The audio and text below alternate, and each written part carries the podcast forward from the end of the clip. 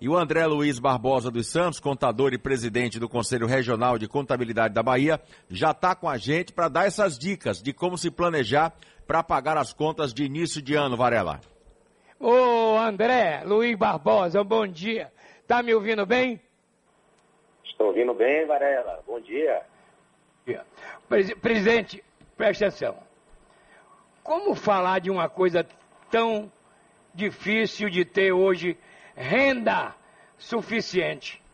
Ontem eu vi, liguei a televisão, Calil, tinha um povo catando lixo para comer na pituba. Exatamente. É brincadeira aquilo, rapaz?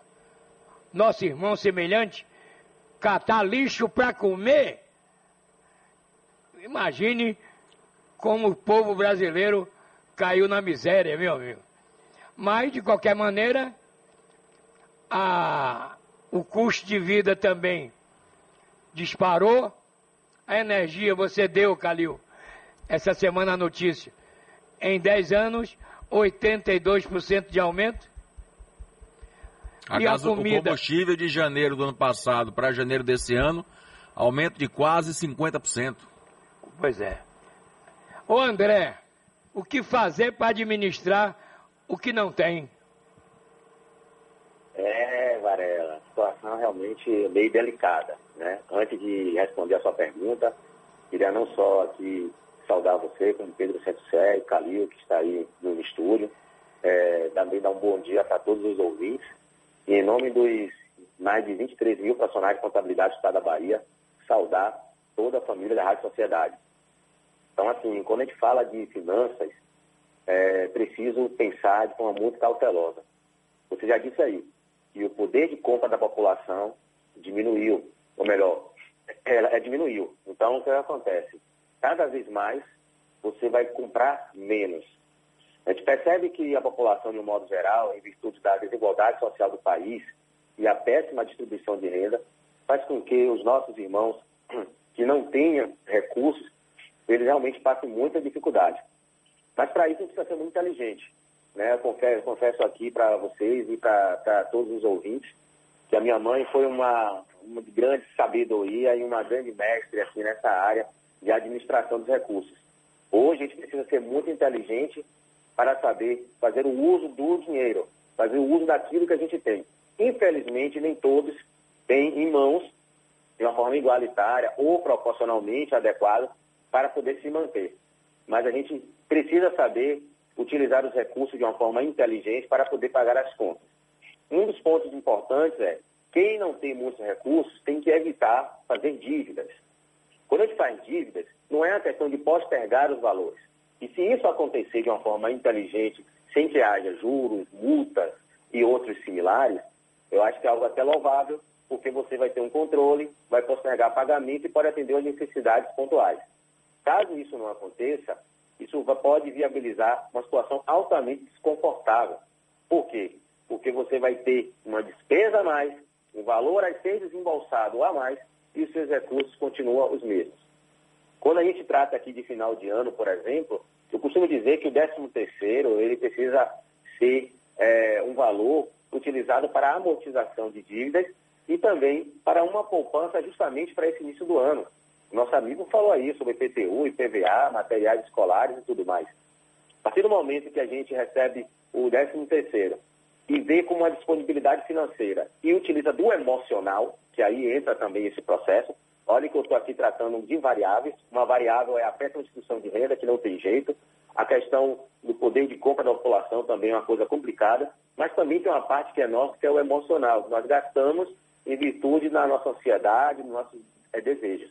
E aí vem o final de ano que é uma grande armadilha, né? que a gente tem altos gastos quando chega o mês de janeiro existem despesas fixas que a gente não se lembra ou então a gente não coloca no nosso orçamento, fazendo com que essas despesas que são anuais elas se tornem um grande problema. Então, resumindo, quem não tem para gastar tem que ter inteligência e, assim, de certa forma, vai passar por alguns apertos, que é inevitável, mas ele precisa não fazer dívidas e utilizar os recursos com situações que sejam apenas para necessidades básicas. Fora isso, é melhor evitar. Evitar, André. André, o Calil tem uma pergunta, vamos lá. Bom, André, um abraço para você, muito bom dia, seja bem-vindo aqui ao Balanço Geral. A pergunta de um milhão de dólares. Para aquele que não tem uma vida financeira saudável, a grande parte do brasileiro hoje, né, não tem uma vida saudável. Todo ano já começa com a conta do ano anterior no vermelho e já chega em 2022 também no vermelho. Como proceder para poder pagar as despesas que vão chegar agora no início do ano, essas despesas, digamos, de obrigação? É, eu costumo dizer, Calil, que as pessoas sempre me perguntam, né? É melhor pagar as despesas do início do ano à vista ou tentar parcelar? Então, se você tem um recurso disponível e pode pagar à vista e evitar que você tenha maiores despesas com juros e multas posterior, pague à vista. Agora, se você tem uma série de despesas porque, e você não tem receita, porque justamente como você falou, eu estou com, a, com as contas no vermelho, aí você precisa viabilizar formas de parcelamento para que você possa estar adequando as realidades. Então, por exemplo, é, eu realmente, as minhas receitas são menores do que as minhas despesas. Não existe mágica. Não existe um valor que será inventado para poder cobrir as despesas. Você precisa, inevitavelmente, de parcelar esses valores. Mesmo que tenha um pouco de custo adicional, mas você precisa parcelar para poder evitar piores situações né, no decorrer do ano. Agora, a gente precisa se posicionar levar sempre essa situação como um aprendizado para que a gente possa, no decorrer do ano, em paralelo com o cumprimento dessas obrigações que estão parceladas, buscar novas receitas. Eu sei que a gente fala aqui e parece ser fácil. Eu sei que não é fácil, mas é a única alternativa que nós temos hoje. Buscar novas receitas e evitar não ter outras despesas para que no ano que vem a gente não tenha essa mesma realidade. Eu costumo, quando vou dar orientação para o imposto de renda para os meus clientes e, e para os nossos colegas, é que quando a gente faz o imposto de renda esse ano, a gente já tem que preparar para o ano que vem. Porque todo ano a gente tem surpresas. Por que a gente não se prepara? Se esse ano é complicado se resolver no início, se uma estratégia de parcelamento, ver a estratégia de aumento de receita, diminui os seus custos agora janeiro, fevereiro, março, porque você tem uma despesa já é, estabelecida ou pré-estabelecida, melhor dizendo, para que você possa estar caminhando da melhor forma possível. Agora, nunca perder de vista a, o cuidado para que no ano que vem aconteça a mesma coisa, que normalmente vira uma bola de neve. Valeu, obrigado, Pedro Santosé. A sua pergunta, nosso entrevistado, André Luiz Barbosa dos Santos. Vamos lá. André, é, início de ano, como o Caio estava falando aqui, chegam diversas contas, você tem IPTU, você tem material de filho, você tem as contas do dia a dia, a depender da placa do seu carro, você já tem aí o IPVA para poder pensar em pagar.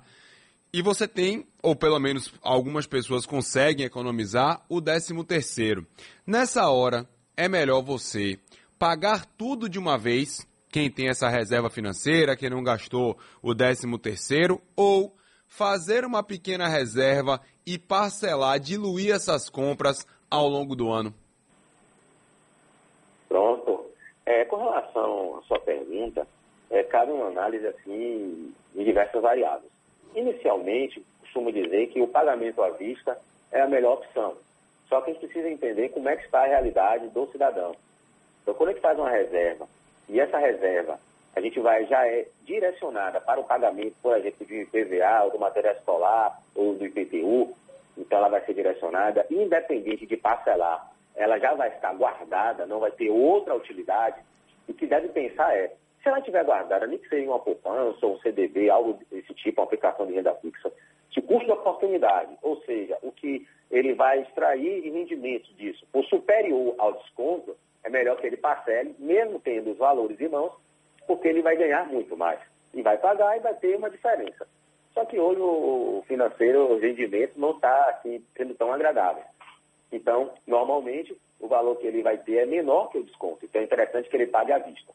Agora, outra variável é a seguinte: ele tem um valor para pagar à vista, só que ele tem outras despesas que, mesmo com essa reserva, são despesas emergentes. Então, ele assim, então, se eu pagar à vista, eu vou ter que comprometer uma outra conta. Então, talvez, se ele conseguir parcelar, mas em menos tempo, isso pode ajudar ele contemplar outras contas, fazendo com que ele evite juros e multas. Se a gente perceber hoje no Brasil, em torno de 25% a 30% dos valores pagos com relação as quitações de, de dívidas refere-se às multas e juros. Então, assim, hoje o brasileiro paga muita multa e juros. Então, nesse caso aí, é melhor ele evitar esse processo. O mercado financeiro não está dando tanto retorno para quem tem pouco dinheiro, isso é bom ser sinalizado, principalmente a, a poupança e, e o CDB, a vista é o mais adequado. Mas a realidade dele, Pedro, é o que é mais importante, porque um pode ter apenas um filho ou pode não ter filho, então já não tem material escolar, um pode ter uma casa alugada e ter uma casa própria, então aí nesse caso aí a casa própria já dá para segurar, porque se ele tem uma manutenção para fazer, ele joga para frente, mas se ele tem um aluguel para pagar, é emergente. Se ele tem um condomínio para pagar, é emergente. Então precisa ser estudado ponto a ponto. O que precisa ser, ser analisado é se são minhas despesas fixas, as despesas variáveis e aquelas que vão me dar mais problemas à frente se eu deixar em aberto. Bom, a, agora é, é importante, ele falou no começo, são 23 mil é, contadores que temos na Bahia, é isso? É isso, André? Isso, profissionais, profissionais ativos. Está aí. Na, em atividade. Isso, porque tem isso. outros que já não estão mais em atividade e outros profissionais que estão emergentes aí para fortalecer a classe, os recém-formados que estão passando exame de suficiência e estudantes. Está crescendo muito. Certo. Agora, o trabalho informal o, o que que você poderia orientar?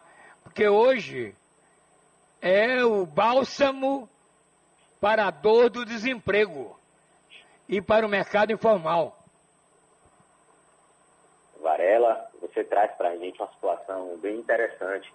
A gente percebe principalmente agora com a pandemia que é, aumentou o número de desempregados. Interessante, mesmo com todas as dificuldades, graças a Deus, no Brasil tem pessoas que se dedicam muito para botar a comida dentro de casa.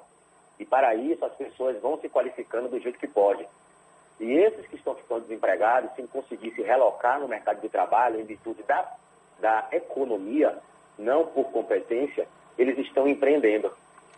E esses empreendimentos que eles estão se, se destacando, faz com que eles possam estar gerando renda. Alguns estão indo para o mercado informal, mas a nossa orientação é que eles possam estar se formalizando. Perceba que existe a viabilidade de, de um meio para que ele possa estar podendo emitir nota fiscal, fazer algumas compras de uma forma mais ajustada, podendo estar dando orientação para os clientes, podendo ter financiamento, financiamento, um empréstimo de banco para capital de giro. Então, são todas particularidades que envolvem esse processo. É, o mercado informal, hoje, ele gira um percentual considerável é, no nosso país, e realmente leva a comida para a mesa do povo. E o que a gente sugere aqui é que, se você está no mercado informal, que você possa, aos poucos, se reorganizar para se formalizar, porque só no aumento do número de, de empreendimentos que pode salvar esse país, para que a gente possa estar cada vez mais é, gerando mais emprego, gerando mais renda, possivelmente tendo consumo e a gente tentar contribuir com essa economia que precisa realmente de muito suporte. Mas o número é grande, Varela, e a gente realmente entende que é uma realidade. Na Bahia, principalmente, a gente percebe essa intensidade. Agora, cabe dizer que, em paralelo, o número de pessoas que estão se formalizando, principalmente como microempreendedores e algumas microempresas, está realmente trazendo para a gente essa quebra aí e uma evolução. Agora, a sua opinião sobre essa carga tributária nacional.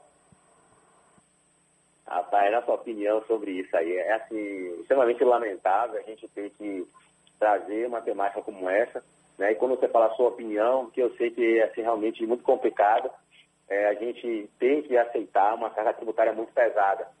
A gente tem aqui na contabilidade, né, situações técnicas que a gente evidencia para todos os ouvintes que existe imposto que as empresas pagam sem ao menos vender.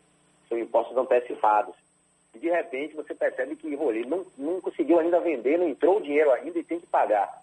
Isso pode inviabilizar o negócio. E quando a gente fala assim de imposto, a gente não está falando apenas de um pagamento antecipado simples. São valores altos. A nossa carga tributária é uma das maiores do mundo.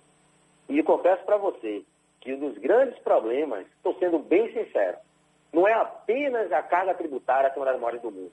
É o retorno, Varela. Nós não temos um retorno para a população. segurança, saúde, educação, que se a gente tivesse isso com qualidade, eu não tenho dúvidas que a gente teria realmente um desencaixe dos valores para pagamento de tributos, mas em compensação a gente não teria outros desencaixes de valores, ou seja, despesas, para ter, é, ser contemplado de uma forma adicional com as necessidades básicas. Então isso é o grande problema. E as empresas a contrapartida para o consumidor final. Isso. A contrapartida do imposto que nós pagamos. André, muito obrigado pela sua participação, orientando nossa gente, nosso povo aí. Tá bom? Nós agradecemos, Varela. Um abraço aí a toda a família da Rádio Sociedade, especialmente para você, Pedro Centro Calil e todos os ouvintes. O Conselho Regional de Contabilidade do Estado da Bahia está à sua disposição.